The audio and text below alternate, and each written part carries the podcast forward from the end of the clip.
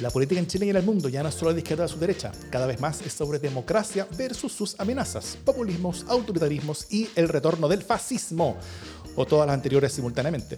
Las amenazas a la democracia crecen y tienen sus espacios y medios. La defensa, promoción y proyección de la democracia también merecen los suyos. Ese es nuestro objetivo.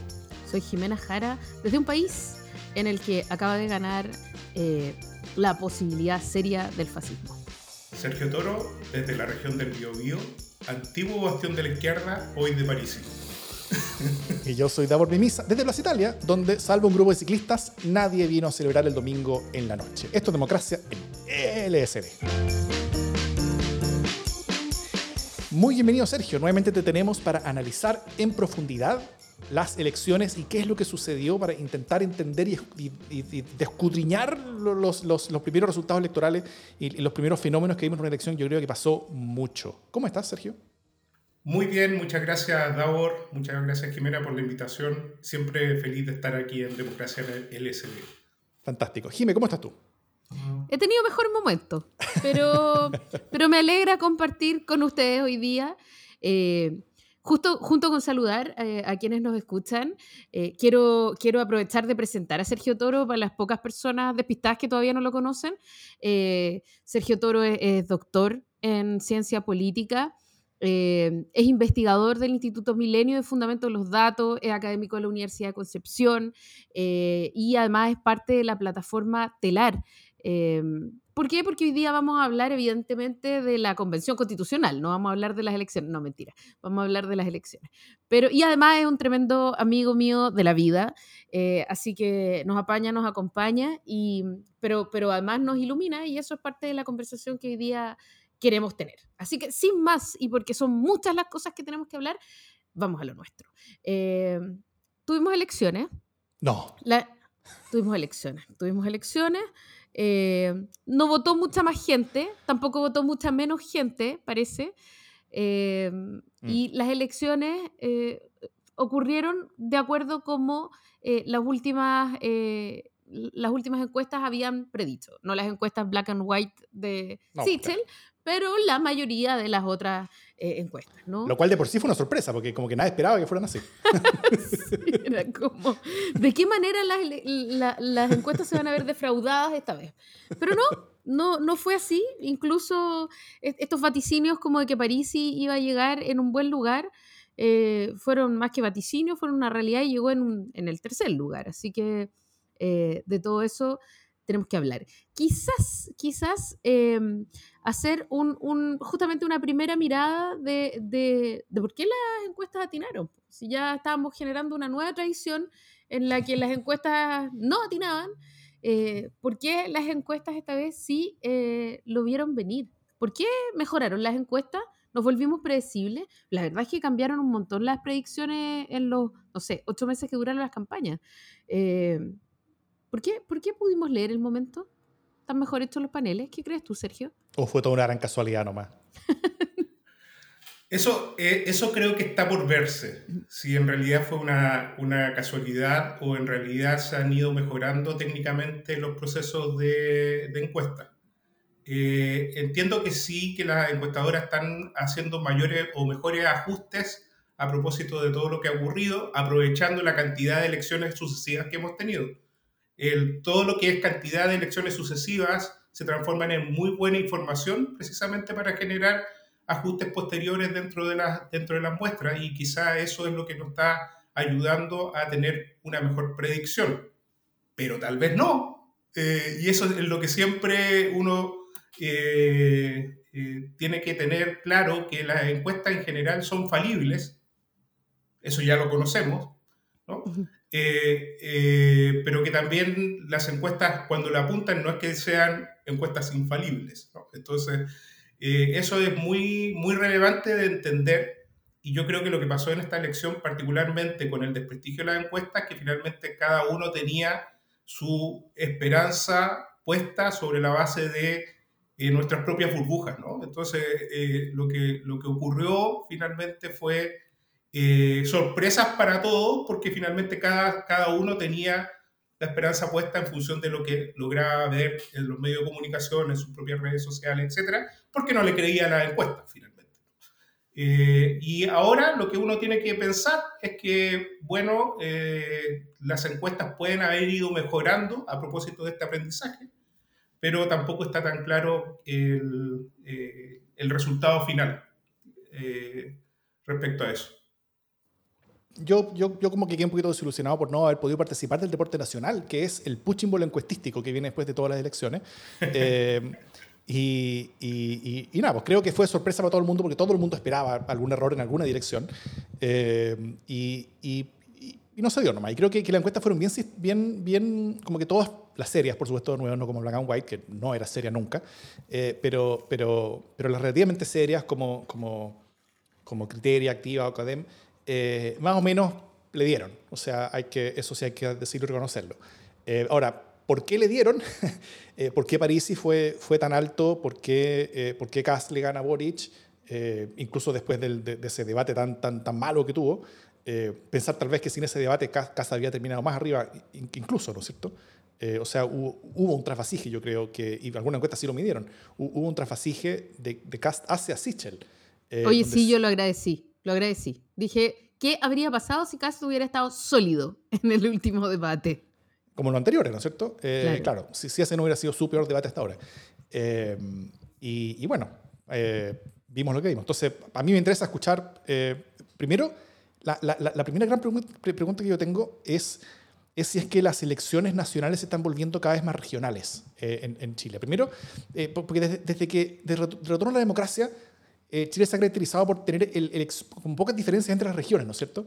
el, el plebiscito de las regiones eran, eran casi el mismo resultado entre todas. Si es que había alguna con más resultado, tenía como dos puntos más o tres puntos más que, que, el promedio nacional. Eh, algunas de las opciones, en las elecciones presidenciales solía pasar cosas parecidas. Eh, últimamente veíamos a, a, a, la Araucanía tal vez como despegarse un poco, pero en un caso como súper puntual. Los temas eran Pinochet versus democracia, concertación versus alianza, nueva mayoría versus coalición por el cambio, Chile vamos. Entonces, siempre como temas nacionales donde Chile entero pensaba menos igual, ¿no es cierto? Con esta, con esta eh, donde todos los chilenos finalmente se informaban en la misma televisión, con la misma franja, eh, sin, sin, sin, tanto fenómeno local. Eh, donde algunas regiones eran, eran más de derecha, como la Araucanía, otras más de izquierda, como Atacama o Magallanes, pero, pero, pero esto venía yo creo que cambiando de a poco en, elecciones anteriores y, con diferencias crecientes tal vez. Pero en esta elección yo creo que este equilibrio como que estalló en mil pedazos. ¿ah? La, varianza en resultado interregional creo que fue súper alta. Eh, por un lado, por los caudillismos locales, que yo creo que son súper esperables, eh, porque es novedad tener candidatos presidenciales que son de regiones, ¿no es cierto? Generalmente son de Santiago. Entonces, eh, vimos un fenómeno esperable pro Boric en Magallanes, un fenómeno esperable pro Proboste en, en Atacama, por ejemplo, pero, eh, pero bueno, eso, eso creo que es normal. Pero otra cosa es el fenómeno local de París y en el norte, ¿no es cierto?, donde sacó enormes votaciones, o la, o la explosión pro en Araucanía, donde, donde, fue mucho más allá de lo normal incluso. Eh, o el fenómeno profundamente santiaguino que terminó siendo Boric, ¿no es cierto? Eh, esta, ¿Esta política como regionalizada y localizada llegó para quedarse, Sergio? Eh, se va a quedar hasta que los partidos políticos no logren rearticular sus su fases electorales. Lo que, lo que está ocurriendo particularmente es lo que llama Mauricio Morales la balcanización de, mm. de la política. Eh, esa balcanización de la política es, a propósito de que no existe nacionalización de lo, del sistema de partidos actualmente eh, en Chile. Lo que existe básicamente son eh, arranques personalistas en cada una de las zonas, arranques personalistas en territorios bien definidos, a veces zonas rurales, a veces zonas urbanas dentro de las regiones, y lo que va ocurriendo finalmente es que dependiendo cómo se esté desarrollando la dinámica política dentro de cada una de esas zonas, es que también cómo finalmente se agrega a nivel nacional. Eh, por tanto, eh, es como súper eh, es súper aventurado decir que esto se va a arreglar fácil, fundamentalmente porque eh, en realidad existen dinámicas también territoriales y dinámicas políticas dentro de cada una de esas zonas que son totalmente distintas a las dinámicas nacionalizadas que teníamos mucho antes, o, hace poquito en realidad, no mucho antes, ¿no? hace muy poco eh, en Chile. Eh, la nacionalización de los sistemas de partidos, los partidos se desfondaron, como los partidos se desfondaron, no articulan a nivel nacional, lo que queda simplemente son grupos eh, particulares o personalismos particulares que van moviendo la, la, política. Y eso es lo que está ocurriendo, lo que ocurre en el norte, o sea, muy claramente, eh, lo que ocurre en, en, zonas, en zonas rurales del sur, en, o, eh, digamos, en, en, espacios que menos, menos urbanos, pero también en lo que ocurre en las poblaciones, o sea, o en los sectores más periféricos de las ciudades eh, la incapacidad de la política para articular eh, territorialmente. Y eso es súper interesante de observar, particularmente porque si se dan cuenta de las candidaturas presidenciales que, tuvieron, que tuvimos, ninguna tuvo arraigo territorial. O sea, lo que hubo, ni trabajo territorial, digo, lo que hubo, eh, lo que hubo fuertemente simplemente fueron a lo mejor apelaciones territoriales. Y eso es lo que finalmente lo que está viendo ahora, eh, lo que está viviendo, viendo ahora Gabriel Boric. El entender que territorio, apelar al territorio no es lo mismo que hacer trabajo territorial. Y por tanto, esto de la idea de bajarse el árbol y volver a los territorios es precisamente eso. O sea, que finalmente hay que hacer algún tipo de trabajo ahí más, mucho más, más, más importante. Sí, yo... Em, Quiero abrir un pequeño paréntesis porque se acaba de sumar eh, Maximiliano Hernández en el día de su cumpleaños. Eh, así que feliz cumpleaños, Maximiliano, que estás ahora con nosotros en este chat en vivo, eh, a pesar de, que es tu celebración. Así que muchas gracias por la, por la lealtad. Cierre de paréntesis. fíjate que yo iba a contradecir a Davor, pero siento que lo que ha dicho Sergio ha construido un espacio de bisagra entre lo que dijo Davor eh, y lo que pensaba decir yo, que era que efectivamente yo no sentía que la política se haya territorializado, eh, sino que en el fondo no tiene más posibilidades que retraerse a lo inmediato cuando no hay grandes relatos eh, nacionales, ¿no? fíjate que la lógica de partidos bien asentados en los territorios, bien, asentados en las regiones y en las comunas, tiene que ver con cómo tú un gran relato derrotar la desigualdad, por ejemplo, lo llevas a eh, pequeños espacios con ejemplos locales, con eh, propuestas de política local.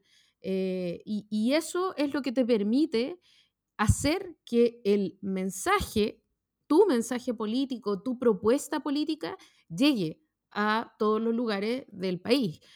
tiene que ver con la articulación eh, no con los caciques locales, pero sí con las autoridades, con la organización local, y eso es lo que te permite bajar, entre comillas, eh, el mensaje desde la franja hasta eh, el espacio local, ¿no? Entonces, siento que efectivamente, y, ahí yo quiero como me parece que los territorios quedaron muy solos, que que el, país quedó muy solo, las regiones quedaron muy solas, eh, incluidas las regiones de los candidatos y candidatas. O sea, fíjate que eh, sí, Boric ganó en Magallanes, pero, eh, corríjanme, no arrasó en Magallanes. O sea, no sé, la Carolina Goit, el 2013, cuando, cuando pasó, digamos, de ser diputada a ser senadora, la rompió.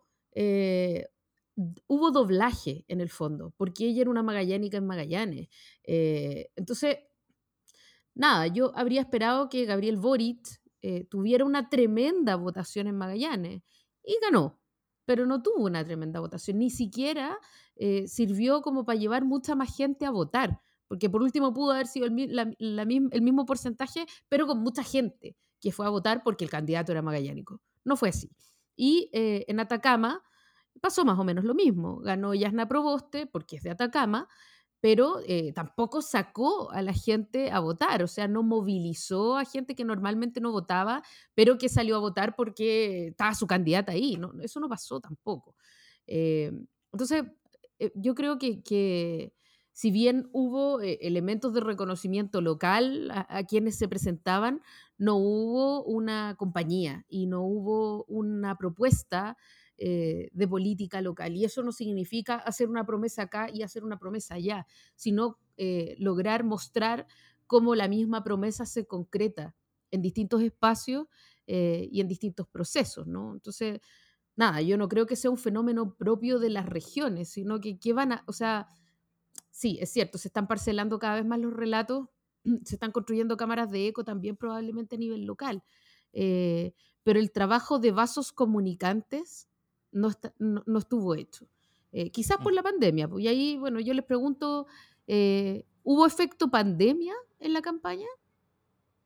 Sí, tal vez una, una, una, pregunta, una interesante pregunta acá es es eh, si es que hubo alguna señal de que, los, de, que de que muchas partes de Chile se sintieron abandonadas de las candidaturas, como que las candidaturas no llegaron a, a verlos, a pedir el voto, ¿no es cierto? Eh, entendiendo que muchas candidaturas tuvieron que estar encerradas mucho tiempo porque, no sé, eh, Yana Proboste tuvo, tuvo, tuvo dos cuarentenas preventivas, entonces como que tuvo como dos semanas donde pudo haber estado en regiones y no, y no pudo salir. todas las candidaturas tuvieron también como, como cuarentenas preventivas y al final hubo regiones donde, donde lo único que pasó por ahí fue París y vía, vía digital, ¿no? Oye, eh, sobre eso hay una cuestión súper interesante de observar. Eh, porque uno piensa, por ejemplo, que el votante de Parisi es un votante particular, un votante, eh, no sé, endeudado. Generalmente se, se, coloca ese estereotipo con respecto a Parisi, ¿no? con los votantes de París. Pero cuando tú te acercas un poco más, te das cuenta que mucho votante de Parisi es votante de localidades pequeñas, para no decir zonas rurales. Eh, una gran votación tuvo, por ejemplo, en Montepatria, mm. una, localidad. Y bueno, eh, aprovechando algunas, eh, algunos contactos que yo tengo a propósito de la investigación de zonas rurales, siempre trato de hablar con algunas personas que me manden algún audio, etcétera, para entender un poco de qué se trata esto. Y respecto a, a Parisi, eh, una señora de Montepatria me dice, bueno, pero ¿por qué quiere que yo, yo vote, po? ¿no? Si yo lo único que me enteré de un candidato fue por Facebook y ese candidato era Parisi, ¿no? No conocía a nadie más.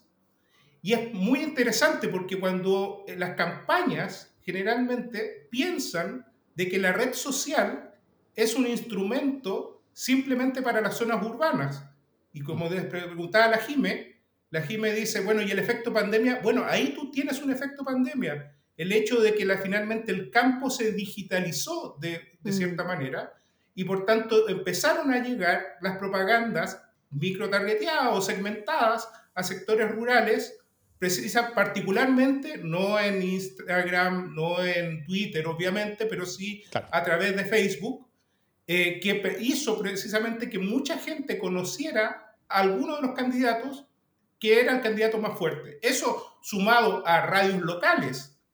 Cuando uno va a zonas, uno iba a zonas, esas zonas rurales, ¿y por qué quiero insistir en las zonas rurales más que las urbanas? Porque las urbanas están como sobre estudiadas, ¿no?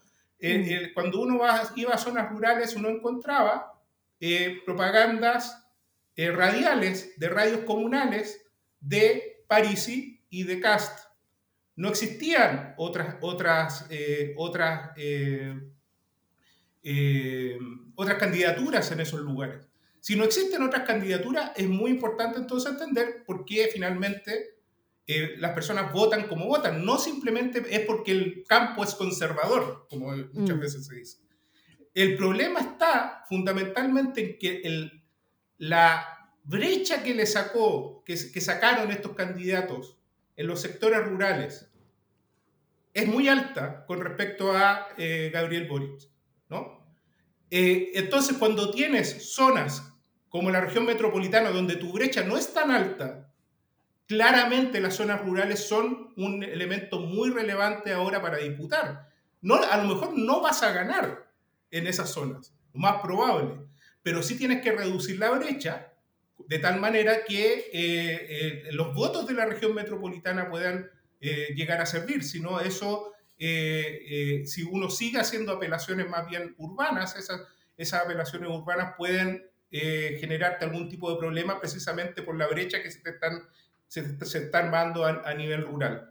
Y eso es como súper importante entender porque finalmente la política territorial es, y la política de, los sectores rurales y, los sectores locales son muy importantes dentro de una elección presidencial a nivel nacional. Y aquí termino. Miren ustedes cómo eh, en, las elecciones pasadas los, los candidatos ganadores recorrieron Chile, se recorrían todas las comunas. Claro, uno puede decir efecto pandemia, lo que sea, pero conversaban con los alcaldes o alcaldesas, conversaban con los concejales, entendían que independiente fuera una localidad pequeña, era una localidad donde nadie podía sacarte tanta brecha. La brecha de los, de, en, esos, en, esos, en esos lugares es muy relevante para poder generar después una, una campaña exitosa. Sí, mm. o sea, yo estoy súper de acuerdo contigo. Solo dos cositas que agregar. Eh, la primera es que eh, por ahí nos soplaron que por lo menos en Antofagasta eh, París, o sea, no París, que París está en otro lado, pero, pero la gente del partido de la, de la, gente, Partido por la Gente, o como sea que se llame el partido Parisi, eh, estuvo, andaba como en, en las zonas eh, más vulnerables de Antofagasta que existen, eh, y andaba en las ollas comunes la gente de París. Entonces, pucha, es una manera también de acercarse al territorio.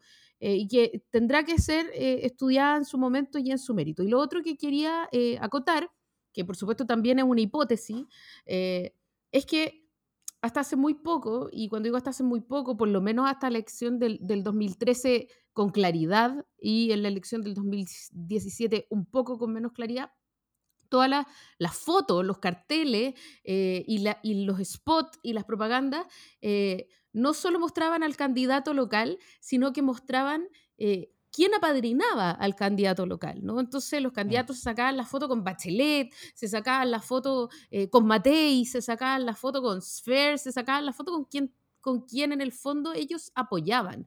Entonces era una doble, eh, era una, era una propaganda doble. Exacto.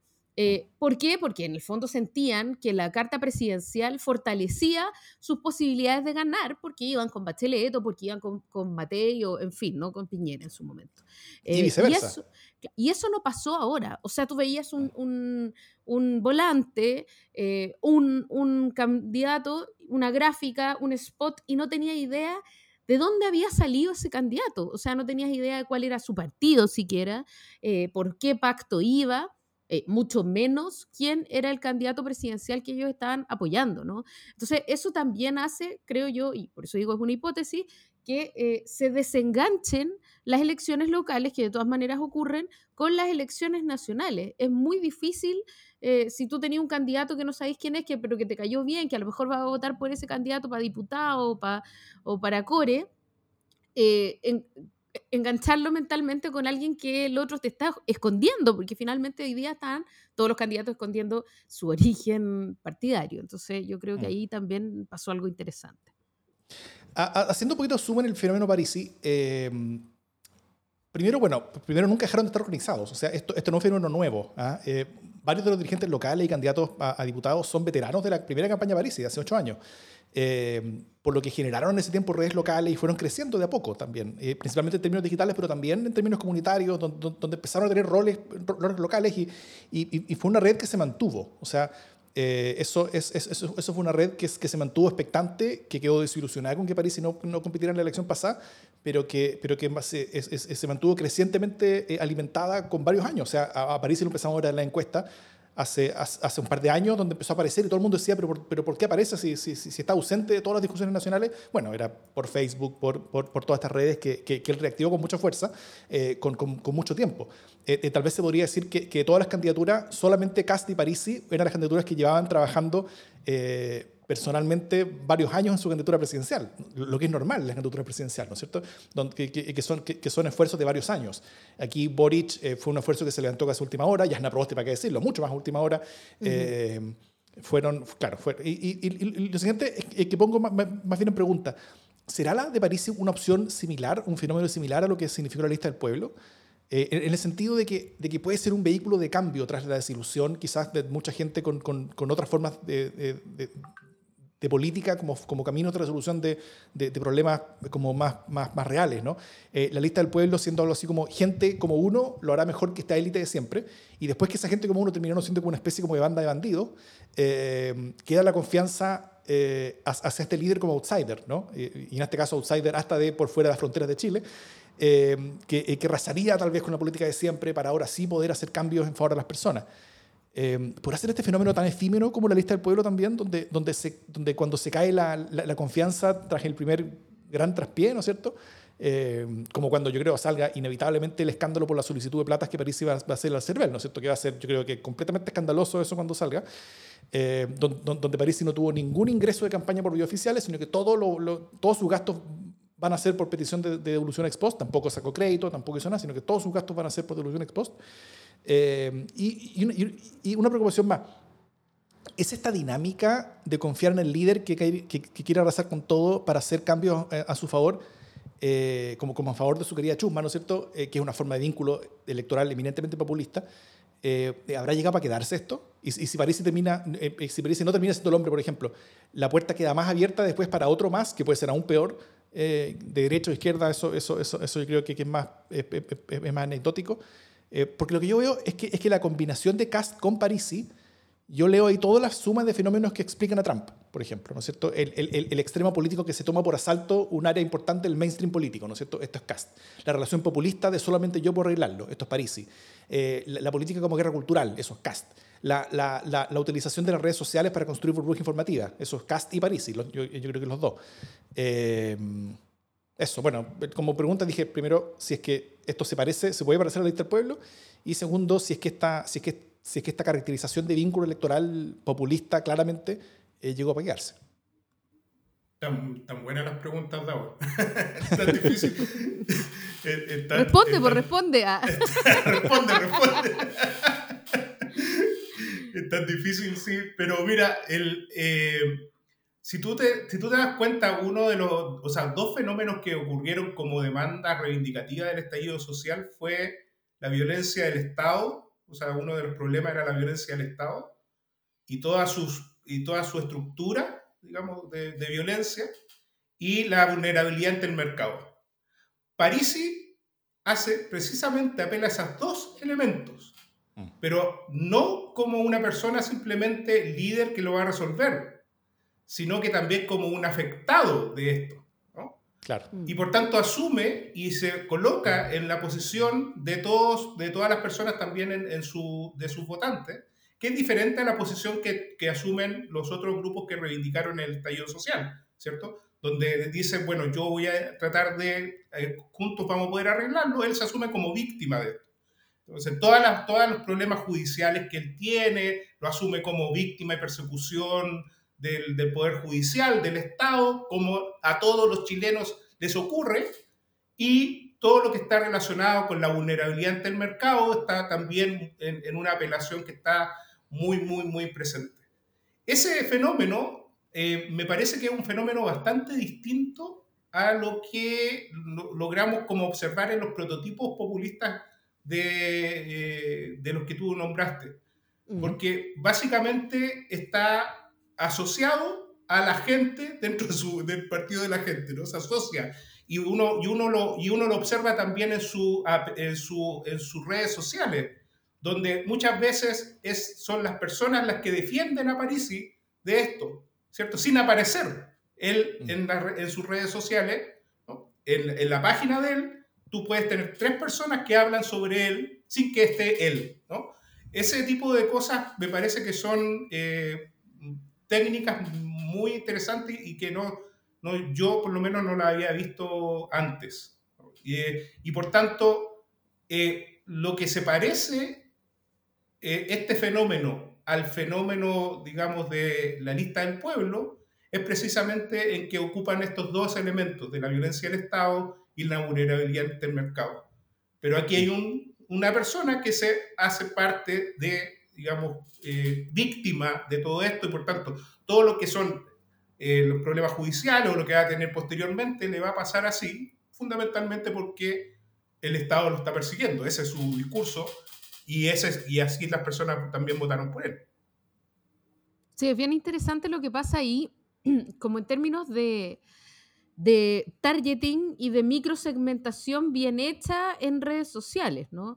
Porque es una cuestión que se hace en Chile, pero que no necesariamente se hace tan bien o con tanto éxito como ha ocurrido en este caso. Yo creo que aquí hay harto que estudiar eh, respecto de cuáles fueron las lógicas que usó Parisi y la gente que es cercana a Parisi, y también la estrategia de las terceras vocerías, ¿no? Esta estrategia de que haya otra gente, como dice Sergio, que, que, que hable de mí, porque, porque básicamente yo no me puedo defender de cuestiones tan horrendas como no pagarle la pensión a mis hijos, ¿no? Eh, entonces, él se sale de, de, estas acusaciones que son indignas, hordacas, espantosas, pero son los otros los que le confieren este halo de víctima, ¿no? Este gallo es un rebelde finalmente. Eh, es mm. un tipo tan rebelde que se niega eh, eh, a doblegarse ante, ante toda oligarquía, ¿no? Entonces es como un gallo choro que tiene buenas ideas pero que no le abren paso. Es, es muy feliz y forrado finalmente, ¿no? Esta lógica de que, de que yo tengo una respuesta, pero nadie quiere que ustedes la sepan, porque no les conviene. ¿no? Y, hay algo ahí que, que, prende, y prende fuerte. Mm. Em, hay, hay, un par de temas más que, que, me gustaría tocar sobre lo que pasó, que creo que es importante decirlo, eh, y que se, ha hablado poco, porque, porque mucho se habla de, de, cómo la centroizquierda sigue, sigue muriendo, ¿no es cierto? Algunos ya la dieron por muerta, otros como que sí, está bajando, pero todavía no está muerta, eh, porque todavía tienen, no sé, muchos alcaldes, concejales, gobernadores y cores, le fue también eh, bastante bien, pero pero sí hay, por ejemplo, en términos parlamentarios, en términos de votación presidencial, hay, hay un traspaso importante, obviamente, desde la centroizquierda hacia, hacia las, las, distintas formas de izquierda. ¿no? Eso, eso, eso creo que está bien claro. Eh, incluso dentro del mismo Frente Amplio, un traspaso y un, y un cambio como en, las relaciones de poder, donde, donde el, eh, RD no solamente no creció, sino que, sino, que, sino que decreció un poquito con respecto al resultado inicial que tuvieron en la, en, en la elección de diputados anterior y, eh, y, ya, y, y, ahora son el tercer partido de su coalición en tamaño, al menos en la Cámara de Diputados. Eh, y también en el Senado, digamos, claro, en el Senado, en el Senado tienen uno y, y, la Frente Regional tiene dos y el Partido Comunista tiene dos. En la Cámara de Diputados ellos quedaron con ocho, y con Convergencia Social quedó con diez y creo que el Partido Comunista quedó con doce, si no me equivoco. Eh, entonces hay, hay, hay como una cierta como, como, de, como de polarización hacia la izquierda, o sea, no solamente desde la centroizquierda hacia la izquierda, sino que también dentro de la propia izquierda hay, hay, hay polarización que se está viendo. Pero lo nuevo es que ahora en la derecha se está viendo, se está viendo lo mismo, porque antes no se veía eso en la derecha, ¿no es cierto? Esta, este, este relato como el ente muerte de la centroizquierda ahora se, se, repite y en forma más violenta aún en la centroderecha, o en, o en la derecha tradicional, digamos. Eh, tanto RN como la UDI, como Evópoli, incluso todos los partidos fueron súper dañados en, en, la, en la elección parlamentaria, quedaron súper perjudicados eh, y lo que gana el Partido Republicano, que es bastante, sobre todo en la Cámara de Diputados, con 15 diputados y con, y con un senador, eh, no alcanza a, compensar lo mucho que perdieron. Eh, o sea, como que, como que lo mucho que perdieron la, derecha tradicional es más que lo que gana el Partido Republicano, pero igual hubo un traspaso importante hacia el extremo de, de la derecha ahí, ¿no es cierto? Bueno, y, esta aparición del Partido de la Gente con, con, seis diputados, que, que, es como una especie como de, como de como de centro indescifrable, ¿no es cierto? Que, que, que, vamos a ver si va a ser como una especie como de nuevo bianquismo, como de gente que va a estar ahí dispuesta como, como, como para ver dónde está la mejor oferta, para ver para dónde votan, o si, eh, o si, o si van a tener eh, lealtades mayores con, con, con la centro derecha, que es lo que ideológicamente eh, debiera ser esperable. Eh, y, y, lo otro es, eh, esta vez hablar sobre los ganadores y perdedores. Eh, donde, no sé, yo, me, me permiten como y primero en el sentido de que, bueno, primero Cast y su partido llegaron y están fuertes, eso es un gran ganador. Eh, París sí queda como un rol, como una especie como de gran elector en esta elección, que creo que, que, que es bien relevante. Eh, RD pierde la hegemonía, o sea, que pierde la hegemonía como, como de su mundo, ahora, ahora queda un partido menor dentro, dentro de lo que es la izquierda. Eh, RN y la UDI también vuelven a equilibrarse, pero ambos súper debilitados. Evópoli yo creo que queda súper en la pitilla. O sea, Evópoli bajó sus diputados hasta, hasta cuatro diputados, que es como al borde de, de, de desaparecer. Evópoli, eh, el Partido Liberal, que subió hasta cuatro, antes tenía menos, y, y el Partido Radical también bajó de ocho a, a cuatro. Eh, yo creo que Sichel no desapareció en democracia, o sea, él eh, él, desaparece completamente, yo creo que después de esto de, de, del ámbito político, toda las, la, gente que, que se quedó apoyándolo son las personas que más lo odiaban dentro de la derecha y lo siguen odiando, yo creo, que, que es como el deportismo y el, y el, y el, y el brionismo de, de Bópoli, ¿no es cierto? Que fueron, fueron los mundos que quedaron más leales a Sichel porque eran los más anti-cast eh, pero, pero que eran los, los, mundos que Sichel más utilizó, los mundos que Sichel más hostilizó durante la campaña, así que queda súper súper desaparecido Sichel ya sin apoyo más que su propio grupo WhatsApp, que es donde partió, como que queda donde partió y hizo todo esto y, y, quedó en nada. Y la DC, que hoy día está tensionada, ¿no es cierto? Tensionada entre si apoyar o no, eh, vamos a hablar de esto más en el próximo bloque, pero, pero si apoyar o no a Boric. No sé cómo, cómo vieron ustedes a, a los actores y cómo quedaron ganadores y perdedores de, de, la jornada del domingo. Voy yo primero, si querí. O sea, como yo, yo creo que efectivamente eh, no hubo un, un, arrasar de ningún partido y eso mm. es una buena cosa. Tampoco quedamos atomizados, ¿no? Eh, y, y, yo creo que ahí también hay un efecto importante del fin del binominal, que, eh, que muestra sus efectos en elecciones sucesivas. que por lo tanto, o sea, esta es la segunda elección de no binominal, recién. Y por lo tanto los efectos en el sistema de partidos se están todavía modelando, ¿no? Y yo no creo que vayamos hacia una atomización, pero sí eh, hacia una mayor representación. O sea, la idea del fin del binominal era que pudieran entrar nuevas fuerzas en competencia, eh, entendidos como partidos políticos. Y me parece que esto es parte de ese fenómeno eh, eh, y evidentemente eso va a hacer que, que la centroizquierda vaya perdiendo poder. El Partido Socialista, como siempre, salvó los muebles, ¿no? Como que la centroizquierda quedó ahí más o menos, quemada, pero, pero el Partido Socialista sacó sus muebles, lo cual a mí me hace sentir profundamente orgullosa, pero, pero eh, entendiendo que evidentemente hay un, hay un tremendo desafío, pero no es un desafío, o sea, no es un castigo como sí fue, por ejemplo, en, las, convencionales, en las elecciones convencionales, a los partidos tradicionales porque había listas de independientes que fueron eh, mucho más votadas. En este caso, como no había listas de, o sea, no hubo esa posibilidad de que se abrieran listas de independientes abiertamente, eh, tuvieron que ser votados los partidos políticos y yo creo que el voto estuvo muy distribuido. Eh, y sin, yo, no sé si se pueden sacar como lecciones de cuáles son los nuevos sectores dominantes. Eh, mm. Tengo la impresión que esto es parte del mismo descrédito nomás. No sé cómo lo ve el experto aquí, eh, Sergio. No, yo estoy súper de acuerdo con, con Jimé. Bueno, eh, los partidos tradicionales lograron, como bien dice Jimé, salvar los muebles, y, pero también se abrió a representaciones distintas, ¿cierto? Mm que eh, al abrirse a representación de distinta quiere decir que finalmente la estructura de partidos que la teníamos congelada, que era una estructura más bien tradicional, se rompe, pero se rompe dentro de, dentro de las lógicas de una distribución mecánica del, del mismo sistema electoral. Es decir, hay bloques. Eh, y, y, eso, eso es parte del efecto mecánico del sistema electoral que nosotros tenemos. Ahora, el, yo creo que también hay que entender más hacia el nivel de la presidencial, de que lo que ocurrió aquí es que el elector no eh, admitió eh, incongruencias. Eh, incongruencias valóricas, ¿no? Básicamente. En periodos de incertidumbre, como son los periodos de incertidumbre que se han generado desde el año 2019 hasta ahora, eh, esos periodos de incertidumbre activan ciertas cosas y aquí eh, cito a, Macarena Valenzuela, donde Macarena, donde Macarena señala que finalmente la incertidumbre lo que hace es activar ciertos, eh, lo que ella llama estereotipos morales. ¿okay? ¿Qué quiere decir esto? Todos nosotros tenemos fundaciones morales. Nuestras fundaciones morales o son conservadoras o son liberales y dentro de todas esas fundaciones morales conservadores y eh, liberales pueden cruzarse otras, ¿no? como por ejemplo el clivaje de clase. Pero nuestras fundaciones morales centrales son liberales y conservadoras.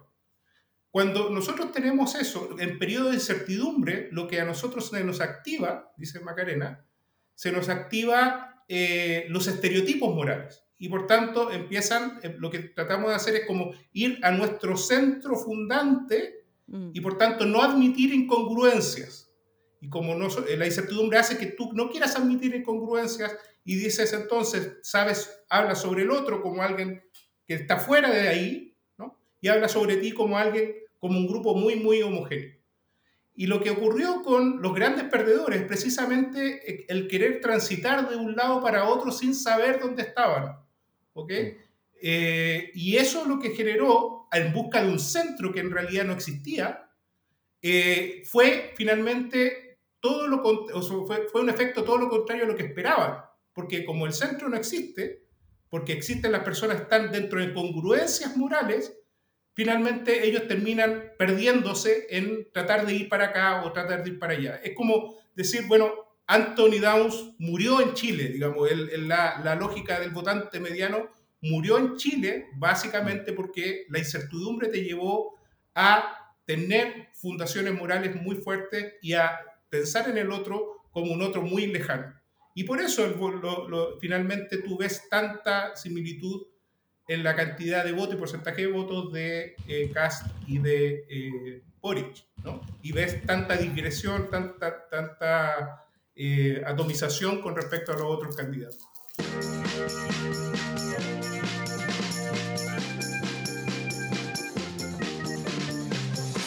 Bueno, veamos ahora la campaña segunda vuelta. Está partiendo, ¿no es cierto? Lo que hemos visto y lo que podemos esperar. Eh, partamos tal vez analizando los discursos de, la noche del domingo, que, yo creo que son el punto de partida de cualquier campaña de segunda vuelta.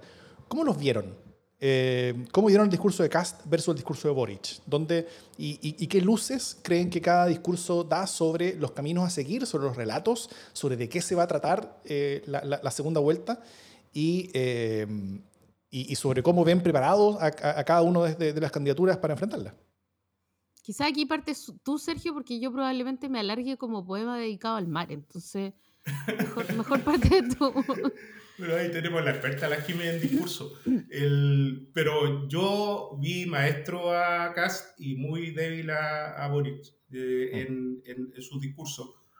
Eh, particularmente porque uno tenía muy, muy bien preparado el discurso eh, para segunda vuelta, haciendo una apelación más allá de su extremo, pero siempre manteniendo eso, esos valores, y apelando al orden y apelando eh, a, esto que dijo, ¿no? Tranquilos, todo va a estar bien. Eh, es como, es como precisamente el hecho de ir expandiéndose a, a ciertas necesidades y sensaciones del, del, chileno respecto a la mantención de cierta tranquilidad y el orden, ¿no?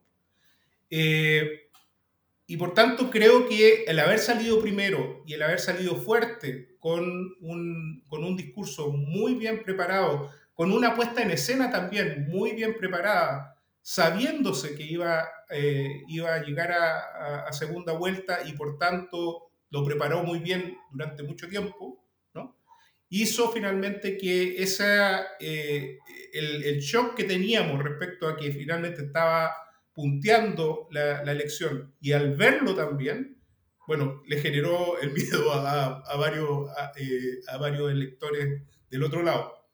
Y luego tú te das cuenta que por el otro lado eh, se cometieron creo que fallas muy importantes. que la hemos discutido con, con algunos, algunos colegas en términos de puesta en escena, por ejemplo. La puesta en escena con eh, personas detrás, sin ningún eh, escenario, eh, como hablando finalmente, como casi fue el triunfo de la primaria, ¿cierto? agradeciendo a, la, a Bea Sánchez que estaba atrás, era como exactamente lo mismo el discurso de la, de la primaria, muy improvisado, y por otro lado, el público, sin ningún, en ese público no había nadie con una bandera chilena. ¿Ok? Habían banderas de todo tipo, pero nadie con una bandera chilena. Y además había una, un, no sé si estaba escrito o, o, estaba escrito medio improvisado, pero se notó finalmente ciertos niveles de, de, improvisación que la verdad debo decir que finalmente me, me generó cierta cierta incomodidad, eh, a mí en términos personales, no como analista, eh, digamos, pero generó ciertas incomodidades fundamentalmente porque era un momento muy, muy importante para hacer algunos tipos de, eh, de, apelaciones importantes en ese minuto, donde en realidad muchos de sus adherentes se sentían derrotados. Sí, yo, yo estoy, o sea, estoy súper de acuerdo con eso. Yo creo que ese fue el minuto del día en el que me enchuché más, para decirlo súper en chileno. Como eh, creo que hubo una distancia importante entre el calibre del discurso, la performance y el ámbito simbólico al que aludió Cast y lo que hizo Boric. Em, y, ahí tú tenías un gallo preparado, sólido, claro, eh, nítido y un amateur. y, me parece que eso se notó mucho. Incluso se notó mucho la diferencia entre el Boric de fin de, que ganó en la primaria y el Boric que, eh, que no ganó, o sea, que en el fondo ganó su nominación para segunda vuelta, pero que no ganó la primera opción.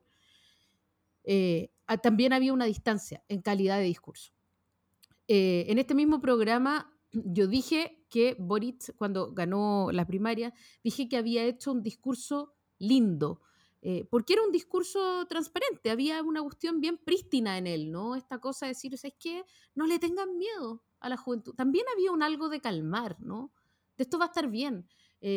¿Y por qué? Porque él ganó a un candidato, Jadwe, que era el candidato de la confrontación, el candidato del sectarismo, un candidato que, estuvo muy mal, especialmente en el último tiempo de la campaña, ¿no? Entonces, eh, acá le jugó muy mal eh, este tono virulento. Y eh, en ese contexto, Boric era el de la cooperación, era el que representaba valores, como dice Sergio, como dice la Maca, y como dice también la COF, que representaba un estereotipo de, de, padre liberal, ¿no? Del, creo en la vida comunitaria, creo que podemos ser una comunidad. Eso representaba el discurso de Boric en una primera, eh, cuando ganó las primarias. Y él no pudo recuperar ese espíritu en esta intervención. Eh, quizás porque no estaba preparado, quizás porque no tenía, o sea, y eso me parece un error máximo también, porque en el fondo, primero, sé que había mucha gente de Boric que estaba esperando que Boric ganara en primera vuelta.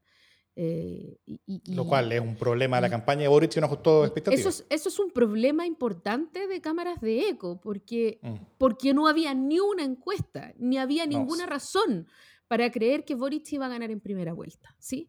Eh, eso era pura, puro voluntarismo y puro, pura ilusión. ¿no? Eh, y por lo tanto, aferrarse a eso para solo tener un, un discurso de triunfo es, un, es una cojera demasiado grande. Eh, y, y, entonces trató, eh, en este contexto como de chuta, ganó, o la primera opción la tuvo Cast, estoy golpeado, no me lo esperaba, no estaba preparado y no tenía un discurso preparado. Eh, pasaron varias cosas que, que, fueron muy chambonas, ¿no? También en el campo simbólico. Por ejemplo, Gabriel Boric, en todas sus anteriores intervenciones, era Gabriel Boric, era un sujeto en una comunidad de sujetos, ¿no? Y, esta vez, en esta elección, él reconoce a su compañera por primera vez en toda la campaña. Mm. A mí me parece que eso es artificial, no porque no tenga derecho a tener una compañera y agradecerle, más vale. Eh, pero, me, pero me parece al menos sospechoso que esta compañera estuvo invisibilizada porque tenía un lugar discreto, porque él es un gallo soltero, porque no tiene por qué andar nombrando a todo el mundo. Eh, y sin embargo aquí sale al cuento. Y además sale a cuento como mi compañera. ¿No? Alguien, alguien tuiteó, y me parece con cierto sentido, dile polola a tu polola, loco.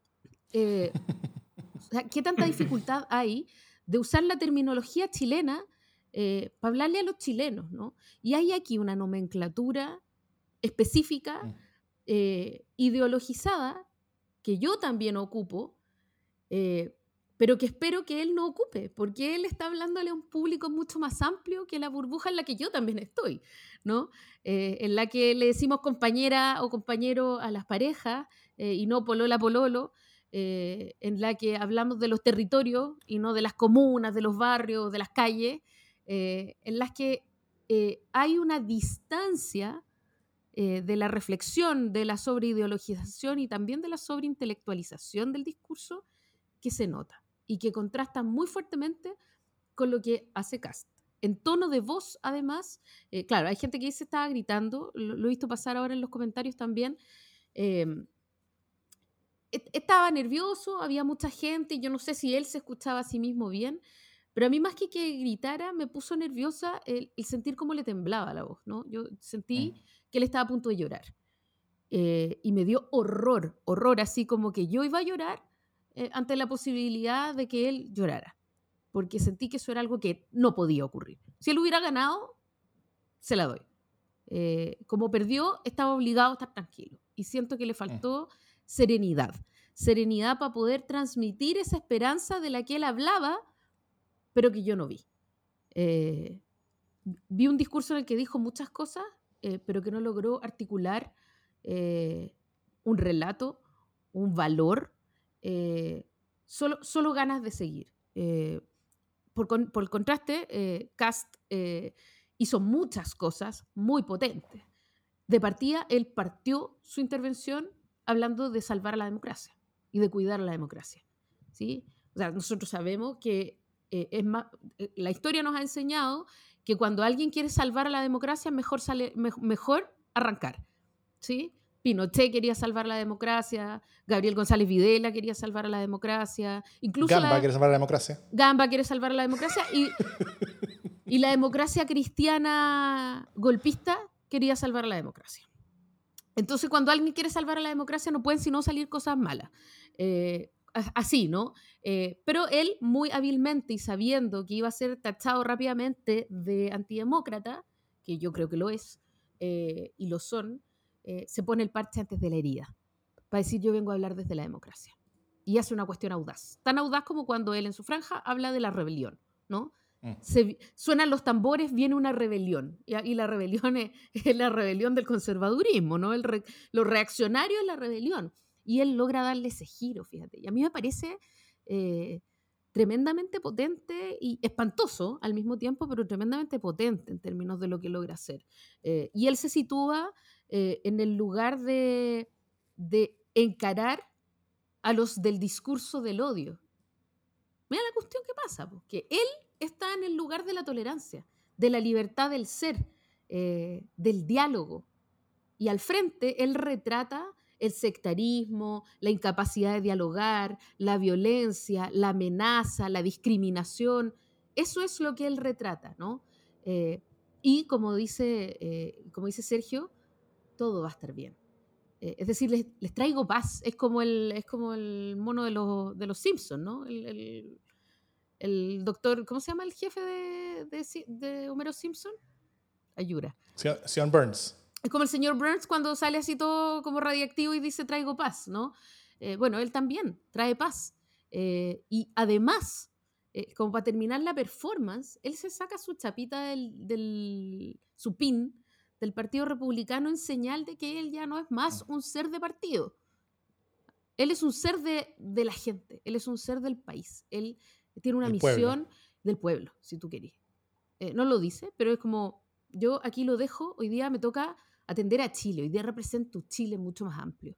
Y le hace guiño a la democracia cristiana, a una democracia cristiana que no está cómoda, que está tensionada, eh, y, que, y, que, finalmente, bueno, después lo vamos a ver, pero, pero hace guiños donde tiene que hacerlos eh, y habla de cuestiones que le importan mucho a los barrios, no a los territorios, a los barrios, a, las poblaciones, ¿cachai? Eh, el narcotráfico, la seguridad, el miedo de la migración sin, eh, sin control, sin orden, sin Estado.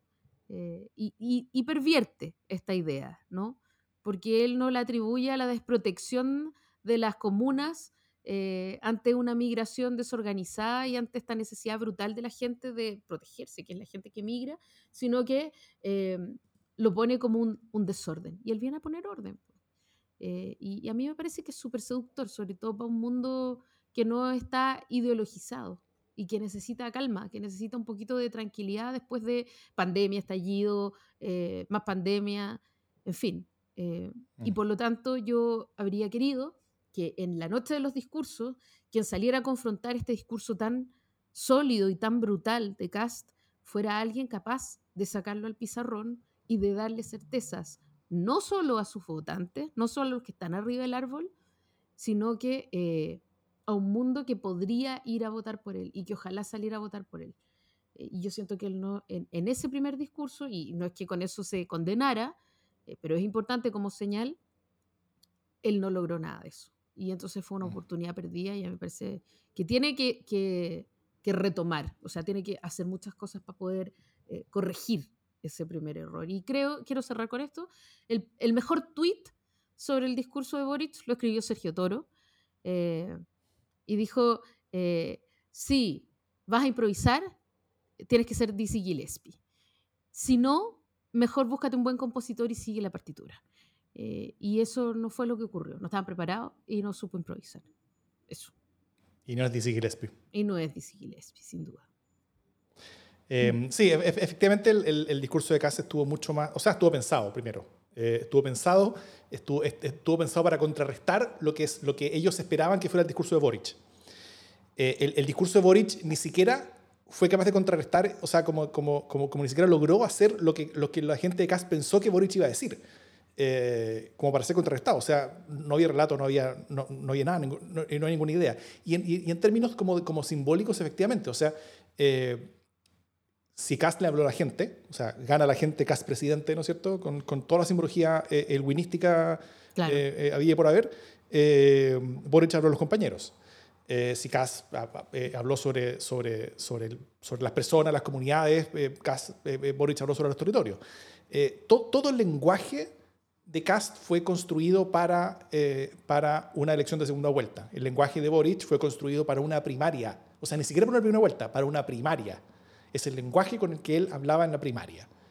Eh, ya en una primera vuelta él tenía que haber cambiado el lenguaje y en una segunda vuelta tenía que tener un lenguaje radicalmente distinto y, y- y- no lo cambió, lo cual, lo, cual fue, fue creo que, que- bastante eh, terrible. El, el- el- eje que, que Kast propone es, es efectivamente es democracia versus comunismo. Y eso es bien duro.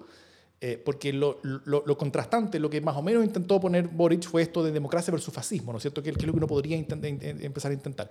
Y, y- y- acá dos personas lo dijeron mejor de lo que yo lo podría decirlo, que fueron tanto Javier Sajuria como, como Floro Ceballos, donde, donde ambos dicen eh, cosas bien parecidas. Donde primero el relato de democracia versus comunismo es mucho más efectivo y mucho más real electoralmente que el democracia versus fascismo. Eh, la- el, el- el- el- fascismo es una idea mucho más eh, suelta, incluso como democracia versus Pinochet, como que no hay, no hay tanta asociación acá con Pinochet como sí la hay con Boric y el Partido Comunista. Y, y y el miedo al Partido Comunista es mucho más real y actual que el, que que que miedo a, a- a- a un, a un pinochetismo de, eh, de- de- de un eventual presidente democráticamente elegido como sería Cast, eh, o, de, o, de, o, de, o de llamarlo fascismo. Sobre todo porque la palabra fascismo ha sido vaciada de su contenido en forma sistemática por parte de quienes lo han usado una y otra y otra vez para hablar de cosas que no son fascismo. Cuando, eh, cuando la gente se, se- se- se refería un millón de veces a Piñera como un fascista, entonces da lo mismo que, que casi un fascista. O sea, si, si hace alguien como Piñera, bueno, o sea, en, en- en- eh, eh, la gente tiene asumido que Piñera es un, es un- es- es- fue un muy mal presidente, pero, pero, pero no tiene asumido que Piñera fue un extremista político. Mm. Entonces, si, si, si se está igualando a Kass como, como Piñera en, en- en- el eje de extremismo, no es tan malo, ¿no es cierto? Ahí, ahí no hay nada terrible. Entonces, es, es, es, es, es- es realmente un, un- un discurso, primero, mucho más efectivo el de Kass que el, de, que, el de- que el que Boric podría poner, y también eh, es, uno, es uno que, eh, que, que, va, que, que puede terminar, ambos discursos pueden terminar en una especie como de, como de escalada de, de- de guerra sucia en la cual yo creo que Kass tiene todas las de ganar y, y Boric tiene todas las de perder, sobre todo porque los puntos de partida de cada uno de estos discursos, eh, eh, ahí Kass está mucho más fuerte. Acá creo que, el- que, que lo necesario es tener una, una campaña mucho más positiva, ¿no es cierto? Es la campaña del no, la que, la que hay que hacer ahora. eh, eh, que, es lo que efectivamente puede contrarrestar el discurso de Cast y, eh, y, y, y eso no se está haciendo. Eh, entonces, claro, Boric fue completamente a su propio mundo, Kass fue a, fue, fue, fue- a todas partes, y, y yo estoy muy de acuerdo con la, eh, con la Jime. Todo, todo esto de sacarse la chapita, todo esto de, de- eh, to- todos estos símbolos que hizo Kass fueron muy importantes y fueron los esperables. O sea, recordemos que Lagos ganó, tal como Kass, ganó en la, en, en la, primera, vuelta, en la primera vuelta, quedó arriba Lavín, pero aún así, como, como quedó menos arriba de lo, que, de lo que todo el mundo esperaba, o sea, descabezó su comando, hizo, eh, se, corrió al centro de manera pero radical, puso a Sole Alvear como el, como el rostro de su campaña, mandó a toda la familia Minami a, la- punta del cerro, que es la que le llevaba la campaña antes. O sea, los cambios fueron radicales y fueron inmediatos. Acá no hubo ningún cambio, no hubo cambio de lenguaje, no hubo cambio de, de, objetivos, no hubo cambio de caras, no hubo cambio de... O sea, o sea las caras que tenía Boric detrás en el tiro de cámara eran caras del pasado, o sea, como era, era, era su compañera y, Beatriz Sánchez. Eh, y, y, y, en nada demostró ningún tipo de cambio. Y Boric perdió. O sea, si, si, si si Lagos, eh, eh, fue necesario que Lagos hiciera todos esos cambios habiendo ganado, era el triple necesario que Boric los hiciera habiendo perdido en primera vuelta y, teniendo espacio que recuperar. Él, él, no ha hecho nada de eso todavía y creo que, creo que es bien... Es bien eh, o sea, si es, que, si es que a la hora de empezar los discursos, Kass ya tenía ventaja, porque evidentemente había quedado más arriba, y el resultado el, y, el, y, el, y, el, y el frame como de toda la, de toda la conversación era que a la derecha había tenido una buena jornada y, toda la izquierda había tenido una mala jornada eh, ya suponía a Cast eh, como, como favorito. Después de los discursos, Cast quedó aún más como favorito. Y eso es justamente eh, responsabilidad, yo creo que de ambos, ¿no es cierto? Para bien para sí mismo en el caso de Cast y para mal para sí mismo en el caso de Boric. Eh, tal vez ahora movámonos a cómo se han movido los apoyos de las fuerzas políticas. Por un lado, la misma noche, el domingo, el, el, PS y el PPD y el Partido Liberal dieron su apoyo inmediato e incondicional a Boric, ¿no es cierto? Eh, la DC dijo que quería una Junta Nacional para decidir en los próximos días, pero ya hoy martes, cuando estamos grabando esto, Yana Proboste marcó, marcó su apoyo a, Boric en forma bien clara en, un discurso, eh, para no repetir los errores de Frente Amplio que le dieron la elección a Piñera en 2017, dijo. Eh, Carmen Frey, la presidenta de la DC, recibió a Boric y dijo que en, su casa se juntaron y dijo que esperaba que la Junta anunciara el apoyo a Boric. Lo cual son, señales bien, potentes, y a lo que también varios liderazgos de la DC salieron a criticar. O sea, hay, hay, mucha gente que no está tan de acuerdo con esto, entonces hay, hay, una discusión, lo cual es súper esperable. Por otro lado, también la UDI anunció también su apoyo inmediato casi en condiciones. RN lo va a ver este miércoles en una junta y Evópolis entiendo que lo está discutiendo a esta hora. Eh, eh, sobre esto. Aquí Evópolis ha sido lejos más enfático en exigir cambios bien sustantivos al programa y a la, campaña de CAS para poder apoyar. Ellos están súper incómodos con, la, con, con, esta situación, eh, el triunfo de CAS, y, están bien partidos también, también en esto. como que hay ciertas señales de que, de, que llamarían a, a votar eh, en contra de Boric, ¿no es cierto? Y el Partido Comunista, que sería como bien parecido a lo que el Frente Amplio hizo en el 2017, eh, en, ese sentido, como que no fueron apoyos concretos a, a, eh, y, mi pregunta es, cómo se han visto estos apoyos, este, esta ola de apoyos tan temprano al final, porque también les recuerdo, el 2017 cosa tener como, un, como, un, como un, un, nivel de comparación, un punto base. Cuando Frente Amplio estuvo en una situación bien, bien parecida a la centroizquierda, eh, recién a inicios de diciembre los partidos sacaron una declaración anunciando que no apoyarían a Guillermo y lo empezaron a, a responder eh, y a dar su opinión sobre las medidas del programa de Beatriz Sánchez. Eh, y de ahí vinieron por goteo algunos anuncios estrictamente personales de líderes que sí iban a votar por Guillier. Por Beatriz Sánchez lo dijo el 5 de diciembre. Eh, y o Giorgio Jackson también por esos días, un poquito antes, y, Boric dijo que votaría contra Piñera recién el 13 de diciembre, cuatro días antes de la segunda vuelta. antes de eso había sido bastante agresivo contra Guillermo. Eh, eh, ¿cómo, cómo, cómo, ven los apoyos que se han estado dando y, cómo se está planteando el, mapa político de la segunda vuelta? Y sobre todo también este, este, esta especie como de juego del Partido de la Gente, donde, donde, donde están diciendo que, eh, que van a llamar como una consulta digital para decir su apoyo y, y, donde incluso están, hay, hay, ideas como que proponen convocar a ambos, ambos candidatos para una especie como de, como de conversación en live, ¿cachai? Por YouTube en el que le ponen a hacer preguntas y destrozar a cada uno, eh, lo que yo creo que sería un espectáculo bien, bien patético. No sé, no sé cómo ven todo esto ustedes. Yo creo que los apoyos de, eh, de, los partidos políticos son relevantes en el entendido de que se pueden activar eh, todos, los, todos los dispositivos locales. ¿okay? Eh, si solamente se hace un apoyo simplemente de declaración, pero no se van activando los dispositivos locales, estoy hablando de consejeros, consejeras regionales, concejales, alcaldes, alcaldesa, eh, en realidad el apoyo de los, partidos eh, puede ser irrelevante. Entonces, bueno, la gran pregunta es, cuando ya, por ejemplo, el Partido Socialista te ofrece un apoyo, la segunda derivada es, bueno, si ya te lo está ofreciendo, ¿cómo tú quieres finalmente que te apoye? Yo no sé si esas conversaciones se han dado o no se han dado. Si solo lo dejan en principalmente una declaración del dirigente del Partido Nacional, lo más probable es que eso no sirva para mucho. ¿ok? El, porque aquí hay una cosa que, que, la ve mucho mi amigo Fernando Rosenblatt, que, que es, y, y, lo que dice que lo más relevante de esto es coordinar y activar, ¿no?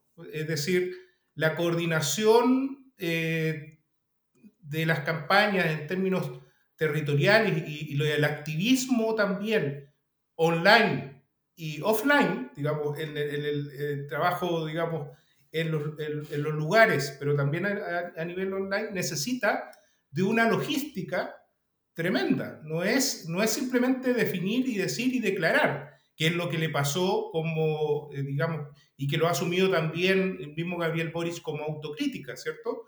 Eh, cuando él dice, bueno, vamos a bajar del árbol y, llegar a los territorios, él lo está diciendo en la pintana con una alcaldesa eh, de la democracia cristiana, de tal manera de precisamente mostrar cierto camino respecto a cómo se debiese enfrentar esta, eh, esta segunda ronda.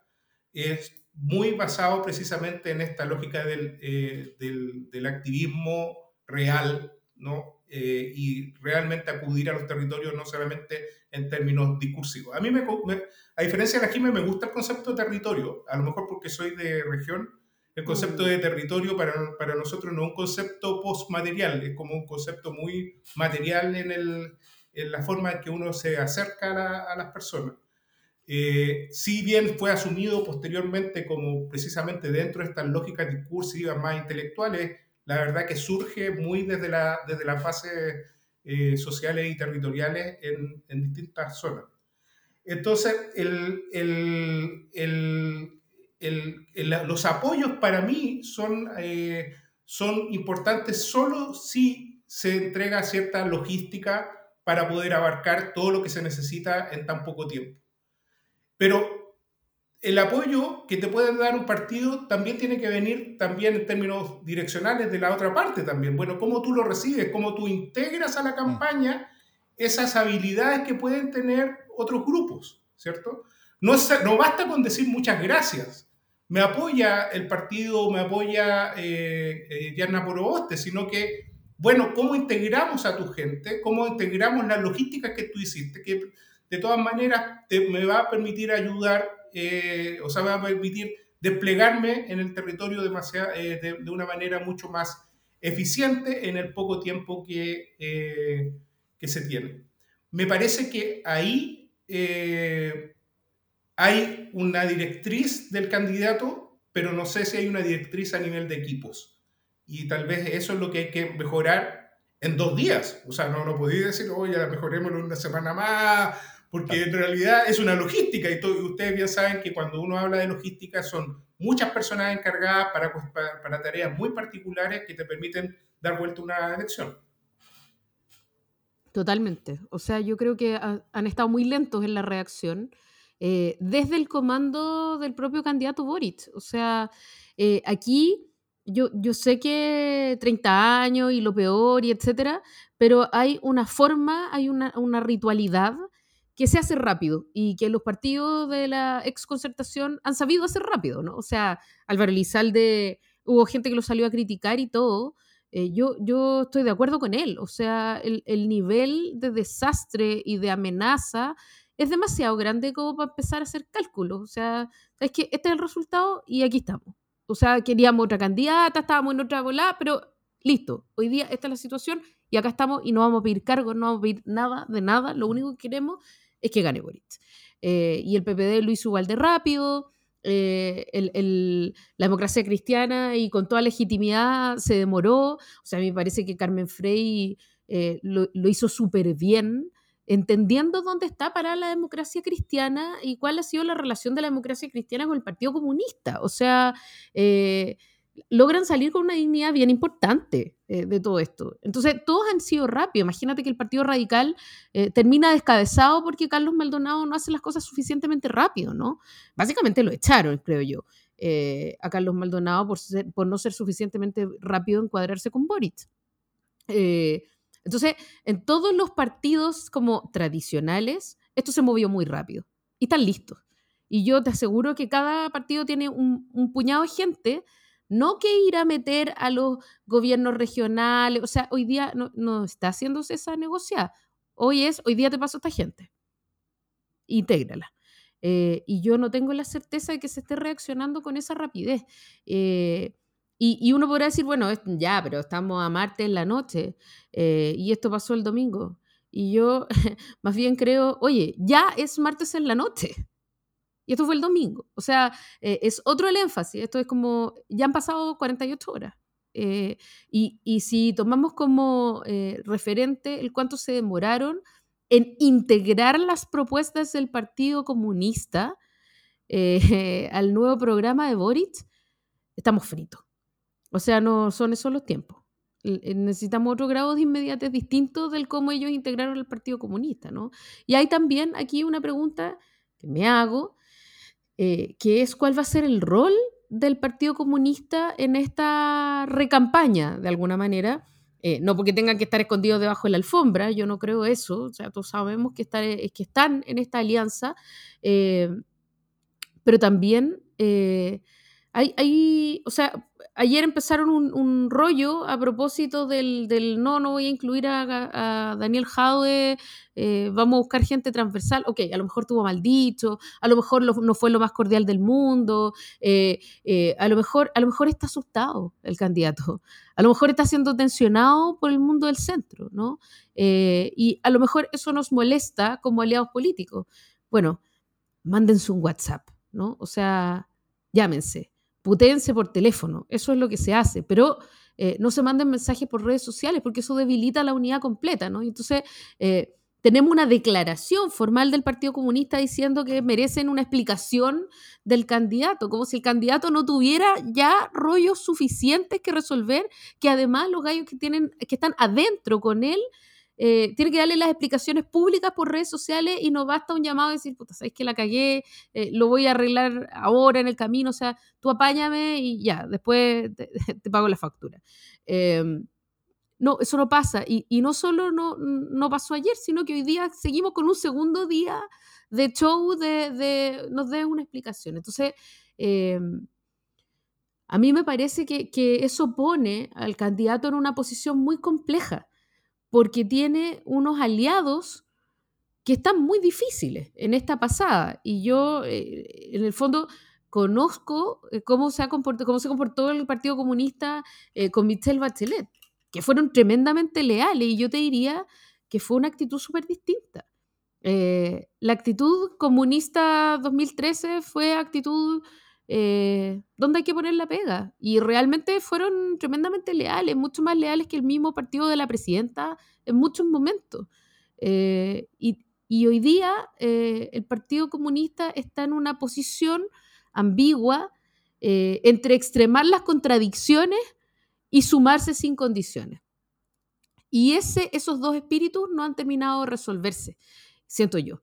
Y, eso hace muy complejo y, tiene mucha importancia el cuál es la voz y cuál es el tono eh, que va a usar el comando de Boric eh, para retratar al Partido Comunista, porque eso también determina su acercamiento a un mundo más de centro, a un mundo, por ejemplo, demócrata cristiano que está medio partido. Sí, yo, yo yo siento que, eh, sobre, sobre todo lo anterior, siento, siento que yo creo que los partidos se borraron demasiado. Creo que, creo que en, la, en, en una conversación, aunque hubiera sido de dos, de dos días, eh, no, esto, esto, no podía extenderse por una semana, pero, pero, pero debió extenderse yo creo que un par de días, eh, creo, que una buena, creo que era una buena oportunidad. Una, el, el, tener una conversación con el PS, con el PPD, o sea, no para, para, para sumarse a cargos, eh, creo que hasta el PS está discutiendo sobre, sobre no incorporarse a una eventual coalición de gobierno, sino que eh, hoy, hoy estamos hablando simplemente por el, por el apoyo al candidato, ¿no es cierto? Y eso, y, eso, y eso tiene la perspectiva simbólica, por un lado, del apoyo, pero también tiene la perspectiva práctica de, de, de, las redes generadas en campaña, redes que están activas, que están prendidas, ¿no es cierto? Y que, y que hace una diferencia electoral en el día de la elección si es que esas redes están movilizadas o no están movilizadas. Entonces, eh, creo, que, creo que en una conversación eh, ese traspaso habría sido más efectivo hacia, hacia la ciudadanía eh, en, el sentido de que era una oportunidad para que, para que Boric pudiera, eh, pudiera demostrar cambio, ¿no es cierto? Pudiera demostrar cambio, pudiera demostrar moderación, pudiera demostrar adaptación a, a esta, a, la realidad de una segunda vuelta, donde tiene que ser una candidatura mucho más amplia que, que, de, eh, que lo que ha sido. Eh, curiosamente, Boric eh, está, por ejemplo, en redes sociales siendo vilipendiado por ser amarillo, por cambiar demasiado en, como, como, en ciertas posturas, como, como ser exagerado en ciertos cambios, pero esas son las cosas que tiene que hacer, ¿no es cierto? O sea, él tiene que modificar su discurso para una segunda vuelta. Eh, y, si Kass no lo hace, por ejemplo, es mal para Kass. Entonces, supongo que pronto vamos a estar viendo memes similares de, en cuanto a Kass de, como amarillo o, o, como vestido como, como, como revolucionario de Plaza de Dignidad o cosas así. Eh, y, y, yo creo que, que, que, era una buena oportunidad, porque, porque si, si él tenía esta conversa con el PS, con el PPD, eh, podía ser también un puente para la conversa posterior que, que, tenía con la DC. Hoy, hoy queda solo conversando con la DC y ese es también un, un, un, un, eh, eh, a bridge too far, como dicen en, en, Estados Unidos, como, como, un puente demasiado lejano, en, en, el sentido de que, de que un traspié en esa conversación eh, sería fatal para, para, la candidatura y perspectivas de Boric, eh, y, y, y, su suerte depende mucho de lo que diga ese, ese partido en términos simbólicos.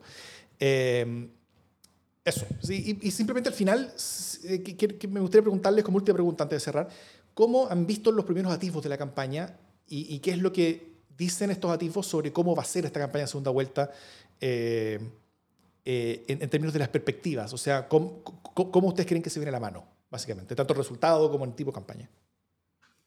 Bueno, como Sergio sabe más de esto, eh, voy, voy, a partir yo. yo. yo. lo único que tengo es esperanza. o sea, tengo, tengo ganas de que atinemos, y digo atinemos todos, ¿no? creo que, que siendo difícil y habiéndose demorado, eh, tengo la esperanza de que en los próximos dos días esta cuestión esté armada, eh, porque así tiene que ser nomás. Eh, y, quiero creer que vamos a atinar todos y quienes, quienes vean que en el comando no se está atinando lo van a forzar un poco y que en el comando hay también toda la voluntad de resolver una cuestión rápido. ¿Cuál va a ser el enfoque narrativo? No lo sé.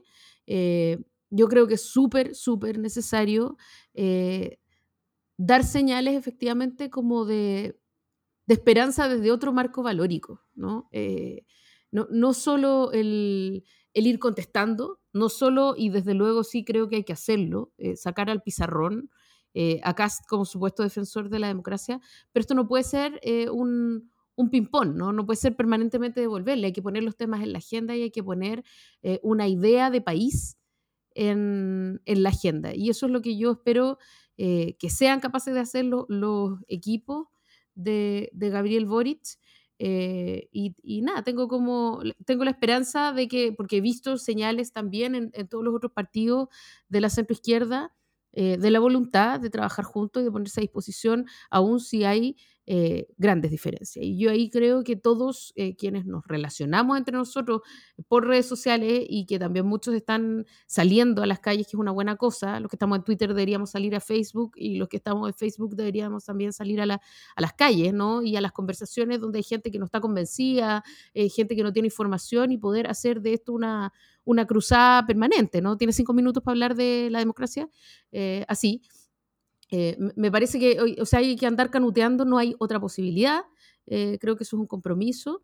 Pero también creo que es importante que entendamos, entre mundo ex concerta, para decirlo así, mundo a prueba de dignidad, que hay heridas que restañar y que esas heridas no, no, necesariamente van a quedar absolutamente limpias, pero que es un buen comienzo no solo el decir, oye, gracias, te agradezco que estés conmigo, eh, sino el entender que habiendo una relación y queriendo refundar la relación, es necesario reconocer las asperezas para poder borrarlas, ¿no? O sea, como aquí estoy diciendo una cuestión súper eh, que, cae de maduro, pero es muy difícil eh, que se borren los rencores cruzados si es que no hay un reconocimiento eh, y aquí con esto yo quiero, yo voy a respirar por mi propia herida, ¿no? Pero en el fondo, la concertación, la exconcertación, nueva mayoría, nuevo pacto social, está haciendo por la candidatura de Gabriel Boric lo que no recibió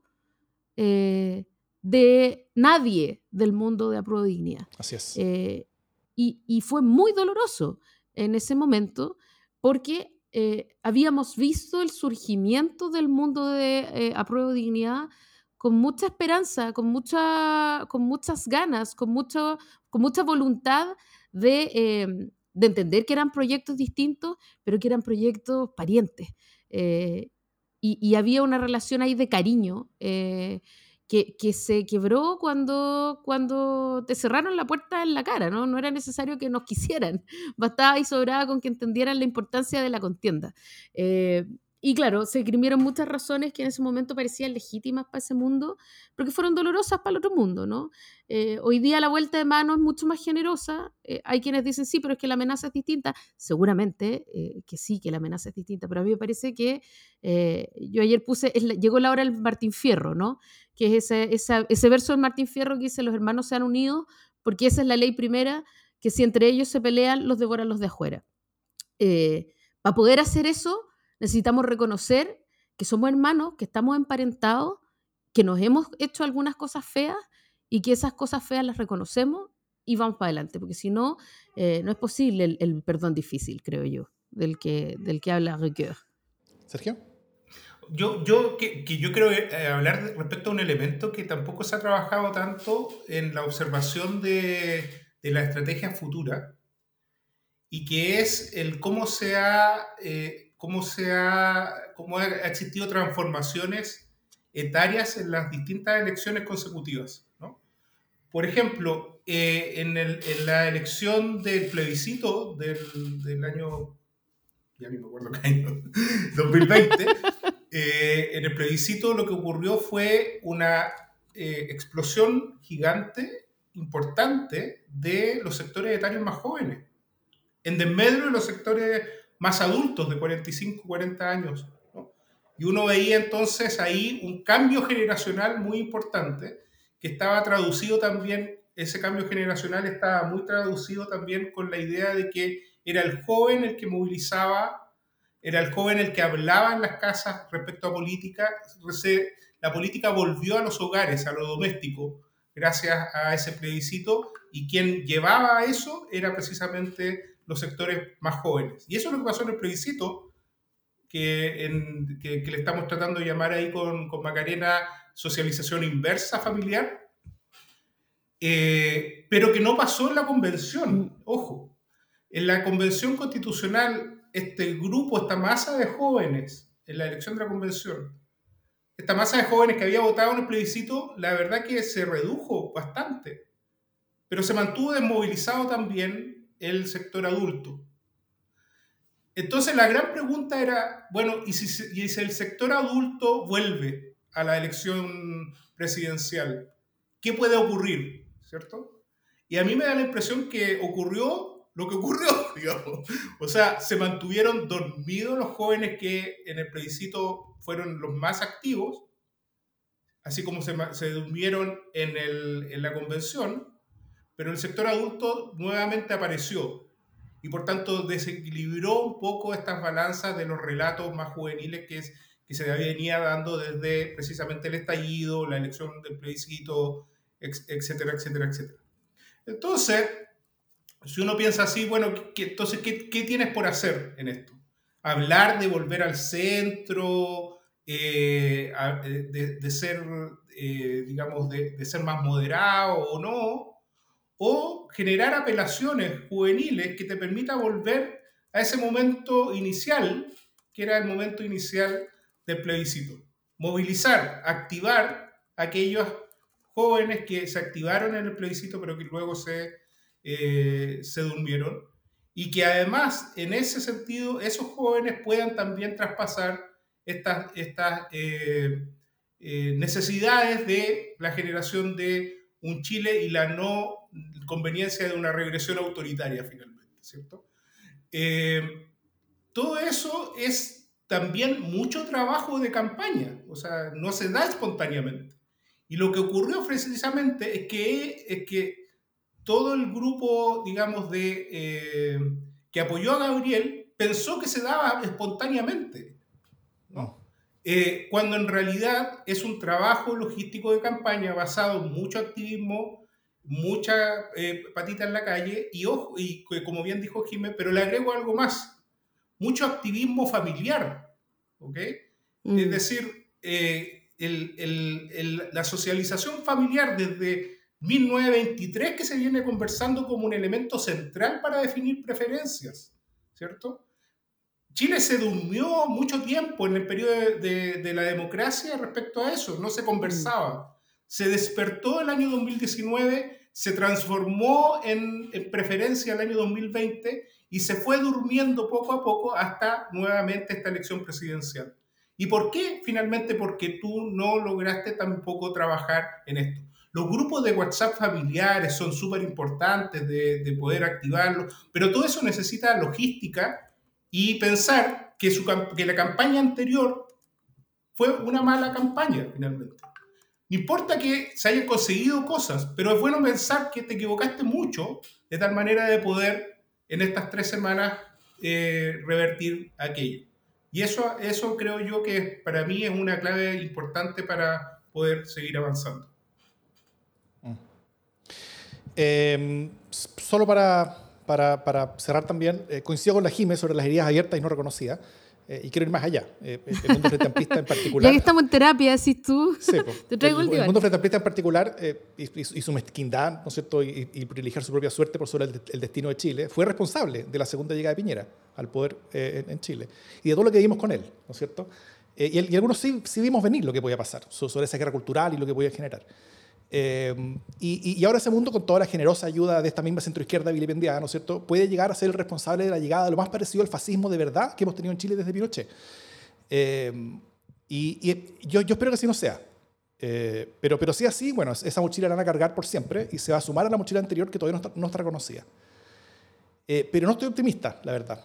Eh, por los primeros atisbos que he visto en la campaña. Primero, por la limitada cancha que, tiene, que parece tener Gabriel Boric eh, para moverse, ¿no es cierto? Eh, hoy, entre ayer y hoy, se, vio esta soga del, del, del, PC que, que, primero como que lo tiró, ahora como que lo está soltando un poquito. Él, no tiene tanta cancha y, y, tanta libertad para, para, moverse como si la tiene Cast. eso es una, es una desventaja. Mm. estos intentos fallidos por, por, por, sumar, primero Repeto, después se hablaba sobre, sobre Landerreche, parece que Repeto ahora sí se subió, no sé, no, sé cómo estará eso, pero, pero, pero todo eso, mentiras verdaderas. Claro, pero, pero, pero todo eso como que demuestra que no están preparados y, todo esto está súper al tuntún. Eh, sí, sí, sí siento que, que, le ha explotado bastante en la cara a Cast eh, y en forma muy positiva, o sea, muy, muy positiva para las perspectivas de Boric, el, el, tema Kaiser, eso, eso, eso, puede, puede ser una cosa muy bien parecida en cuanto a efecto electoral. Eh, a, lo que le significó Oliva a, Boric. No estoy comparando Kaiser con Oliva, sino que estoy diciendo que el efecto electoral puede ser similar. Aunque Waltz. Y Claro. Eh, no, no, esos son bien distintos. Kaiser es, es No, es, es, broma, es broma. Eh, y yo, sí creo que la, que la, campaña va a ser sucia, va a ser cansadora, eh, de lado y lado, y con mucho barro. Y, y, temo que eso le favorece también más a Kass que a Boric. Y yo creo que lo más importante es que los discursos iniciales han puesto la campaña de Boric, por forma y fondo, como hemos conversado, como una campaña mucho más elitista y elitaria que la de Cast. Lo cual es sorprendente, ¿no es cierto? Siendo Cast quién es y quién representa y cuáles son sus ideas y de dónde viene. Pero, pero, pero, pero por el lenguaje, por sus preocupaciones. Eh, creo que, creo que, eh,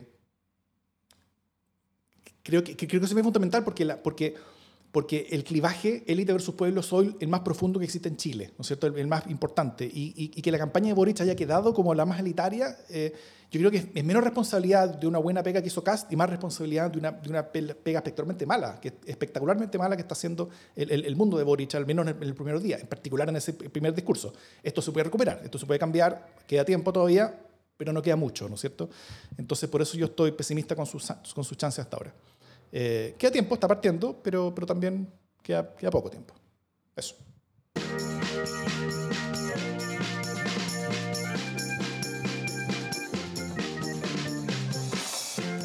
Las buenas noticias. ¿Qué buena noticia tienen Jimmy y Sergio? Mi buena noticia, y que trataron de tirármela hoy día, de tirarme abajo el avión, mi buena noticia es que hubo gente horrorosa que no fue reelecta.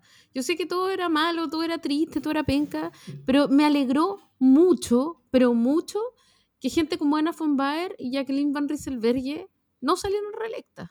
Eh, entonces me, empiezan a, a, mostrar quiénes salieron electas en vez, y claro, no es para alegrarse, pero, pero sí me parece que hubo un castigo ahí.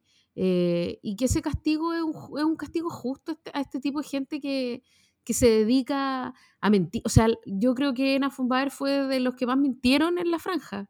Eh, y, además, eh, poco confiable, siempre remando en contra de, de, la democracia, remando en contra de las mujeres. un asco, un asco de, de representante, ¿verdad? Y me, me alegra profundamente dejar de verla. Probablemente vendrán nuevas, nuevos facheríos, pero yo en este momento me detengo a celebrar como bueno para la democracia que estas dos personas hayan salido. Igual la gente le decía a la Jime que había que tener ojo porque pueden ser ministras. Yo confío en que eso no va a pasar, ¿no? Ya, la, la, la, la, la, la, la, la, no quiero. Sergio. No, yo creo que la buena noticia es que creo que el candidato Gabriel Boric eh, entendió, ha entendido un poco el mensaje de, eh, de, gastarse la, la, suela de los zapatos en la calle. Eh, al reunirse con, con, la alcaldesa La Pintana, creo que eso es una buena noticia en términos de despliegue. es de esperar que sus la gente que lo está acompañando haga, eh, haga lo mismo. Súper. Mi, buena noticia es, es que, nada, pues que sea el resultado que sea, eh, y sabiendo que sean resultados muy distintos y que no da lo mismo, eh, primero espero que vote más gente, espero que, este, que, esta, que, esta, que estas luchas convoque más personas a votar y, y, y, y, haya un resultado, ojalá, lo más positivo posible de la democracia, donde, donde, donde donde lamentablemente yo creo personalmente que ambas opciones eh, implican peligros para la democracia, pero en magnitudes, dimensiones y características bien distintas. O sea, claramente, esto ya lo dijimos bien en eh, hace, varios capítulos atrás, eh, la amenaza a la democracia en Chile es escasa, la principal, no, no, la única. em, y nada, pues acá vamos a estar bandera en alto, gane quien gane, yo creo y, poniendo, ojalá, los puntos sobre las guías y, hablando y defendiendo eh, con intensidades distintas, de nuevo, según sea el resultado, pero, pero, pero, pero sí quiero creer de que, de que espacios como este van a, van a poder ser bastante importantes eh, para lo que viene en el, en el Chile inmediato, donde, donde yo sí creo que en cualquier sea el, el, resultado que tengamos, vamos a ver un deterioro a la democracia, pero, pero de magnitudes bastante distintas eh, según sea el caso. Dicho eso, esto es democracia LSD.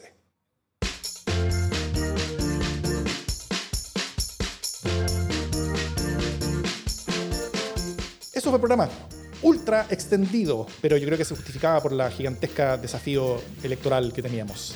Eso. ¿Cómo, cómo estuviste, Sergio, con, toda esta grabación? Disculpa la demora. sí. Súper bien. Creo que funcionó mi internet, eso es lo bueno. ¿Quién se está comiendo un dulce? Esa era la buena noticia. jugando con un papelito. ¿Quién tiene un papelito? Yo, yo, yo, yo, yo. Oye, eh, sí, fue largo. preguntan si vaya a votar por Boric. Eh, yo probablemente vote por, por, Gabriel Boric, pero, pero, pero, veo difícil que yo le esté haciendo campaña a Boric. Pero sí voy a decir que voy a votar por él. Probablemente. ¿Quieres cargos? ¿Ah? ¿Quieres cargos? ¿Quieres ser ministro? No, yo, yo, voy a hacer oposición. Yo voy a hacer oposición de ese gobierno. Y, y, más oposición todavía del otro, que es lo que, el que lamentablemente creo que estamos más cerca de, conseguir, lo cual me tiene aterrado. El Davor optimista hoy día está ausente. Bueno, ya lo recuperaremos. Estamos, estamos a Marte.